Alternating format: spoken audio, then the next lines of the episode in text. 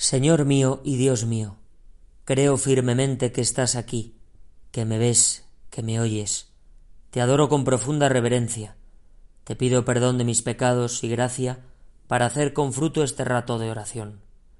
Madre mía Inmaculada, San José mi Padre y Señor, Ángel de mi guarda, interceded por mí. Una de las manifestaciones más bellas de que poco a poco vamos creciendo en vida interior, en profundidad espiritual, en la sensibilidad y en la finura para las cosas de Dios, es la gran familiaridad que se adquiere con el Evangelio, que nos hace sacar todo el jugo a cualquier pasaje, incluso a textos que a lo mejor hemos leído tantas y tantas veces y que parece que ya no nos van a aportar nada en nuestra vida. Si lo oí en la iglesia, si lo leí un día antes de acostarme, si estuve con un libro que hablaba solo de ese pasaje, si hice un retiro un día que trataba de ese texto. Pero pasamos de ver el Evangelio como un conjunto de datos y llegamos a verlo como nuestro paraíso, nuestro oasis, el espacio donde descansamos contemplando al Maestro.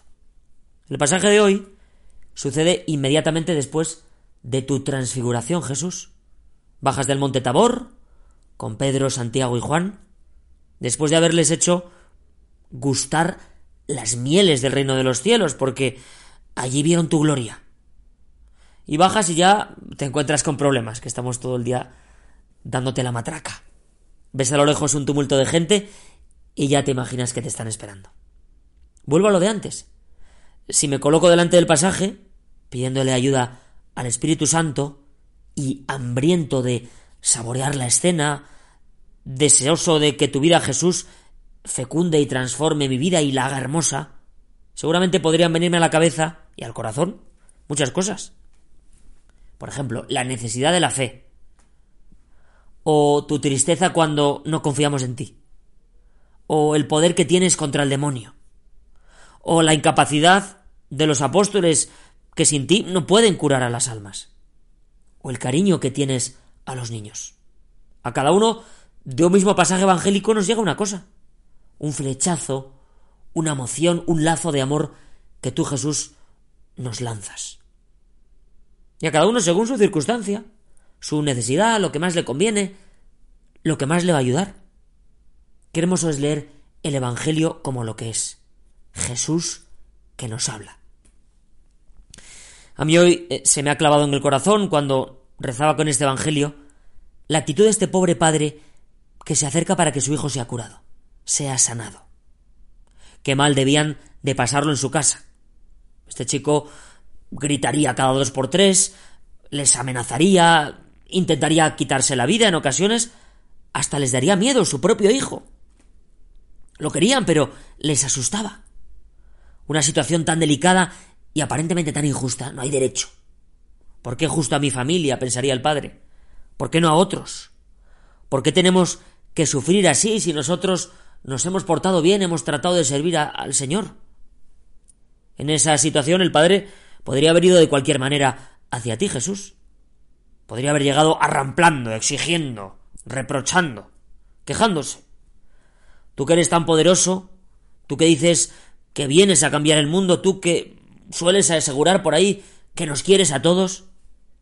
Podría haber sido esa la actitud del padre, una actitud agresiva, poniéndose en una situación de igualdad contigo, Jesús, como si fueses un cualquiera, como si fueses la bolsa de basura a la que se pueden arrojar todo tipo de, de desperdicios y de improperios. Pero lo que dice el evangelista es que este padre se puso de rodillas. No se acercó a ti de cualquier manera, de rodillas. Imaginemos esa escena. No es un decir, no es una metáfora o un modo de hablar bonito para que todo quede más hermoso. Se aproximó a ti Jesús y adoró tu divinidad. Como hicieron los pastores en Navidad, como hicieron los magos.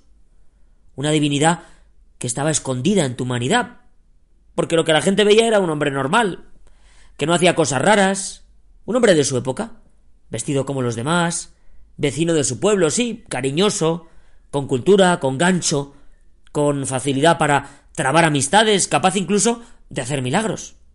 Pero de primeras un cualquiera.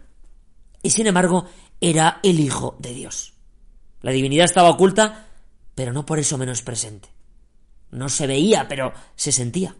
Y este buen padre, este buen hombre que quiere lo mejor para su hijo, que quiere sanarle de esa enfermedad que tanto les está haciendo sufrir, no tiene ninguna vergüenza de ponerse de rodillas y adorarte. Algunos quizá se reirían. ¿Pero qué hace este poniéndose así? Vaya ridículo. ¿Pero qué desesperado tiene que estar? ¿En qué cabeza cabe ponerse de esa forma delante de un hombre? Los apóstoles seguro que se dirían por dentro pues este padre sí que se ha enterado de que el Maestro es el Mesías. Ellos mismos, los apóstoles, se arrodillaron y le adoraron tantas veces, por ejemplo, en la barca después de la pesca milagrosa. Quizá incluso se emocionaron viendo este acto de fe, este gesto de aquel Padre bueno. Jesús, hoy te quiero pedir esta actitud para mi vida. Yo también me quiero acercar muchas veces al día a ti, y no de cualquier manera. Este Padre se puso de rodillas, se humilló, se reconoció criatura sabiendo que tú eras el Creador. Qué delicados tenemos que ser en esto. Pensad en el momento de la consagración, el momento por excelencia de la misa, momento central. Da tristeza ver cómo muchos pues no se arrodillan ante el misterio. Quizá no por su culpa, quizá por ignorancia, porque no se les ha explicado bien o porque no han penetrado en el significado.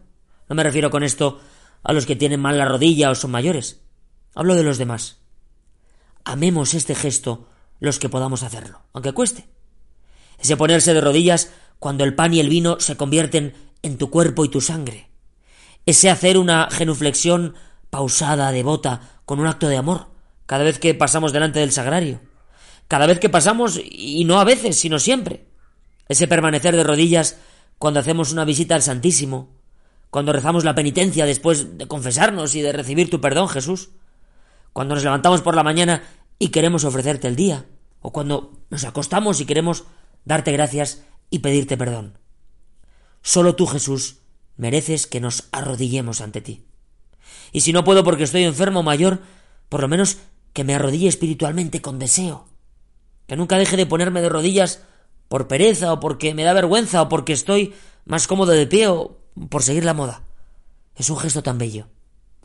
Estos días que estoy leyendo un libro de las obras completas de Benedicto XVI eh, sobre la liturgia, el otro día leí un párrafo que, la verdad que me llevaba mucho a la oración sobre este tema de, de vivir de rodillas.